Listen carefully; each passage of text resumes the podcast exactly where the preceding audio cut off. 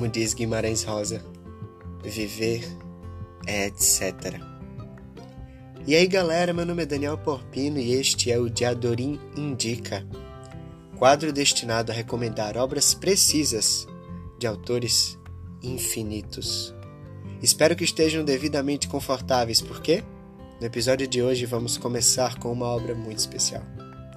Antes do Baile Verde, foi a primeira coletânea de contos da escritora paulista Lígia Fagundes Telles a ser publicada. Fato que consolidou a carreira de Lígia na década de 70. Com cerca de 18 contos no total, somos levados pela mão ao extremo de nós mesmos, através dos clássicos Venha Ver o Pôr do Sol, A Caçada e o conto que dá nome à coletânea, Antes do Baile Verde. Sim, a gente vai do mistério à fantasia, da solidão ao afeto em um piscar de olhos densos.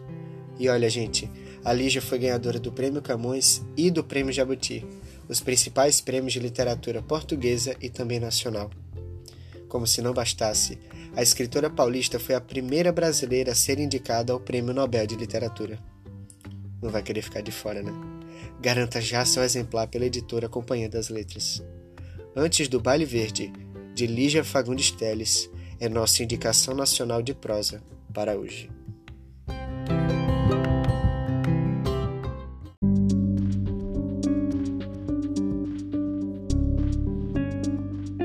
E aí, Curtiu a indicação? Que tal a gente dar uma lida num trecho do conto Antes do Baile Verde, hein?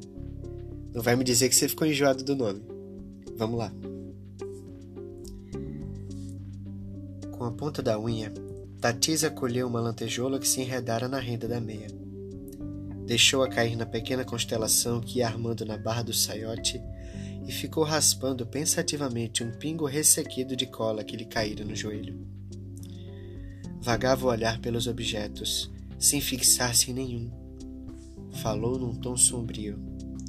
Você acha, Lu? Acho o quê? Que ele está morrendo. Ah, está sim, conheço bem isso. Já vi um monte de gente morrer. Agora já sei como é. Ele não passa desta noite. Mas você já se enganou uma vez, lembra? Disse que ele ia morrer, que estava nas últimas. E no dia seguinte ele já pedia leite, radiante. Radiante?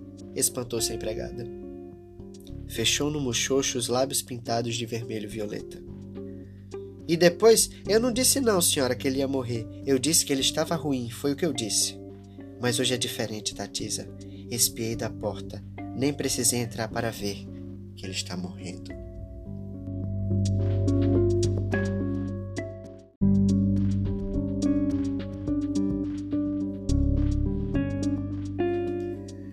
Caramba, se arrepiou? Eu me arrepiei. Então fico aí com a indicação para vocês.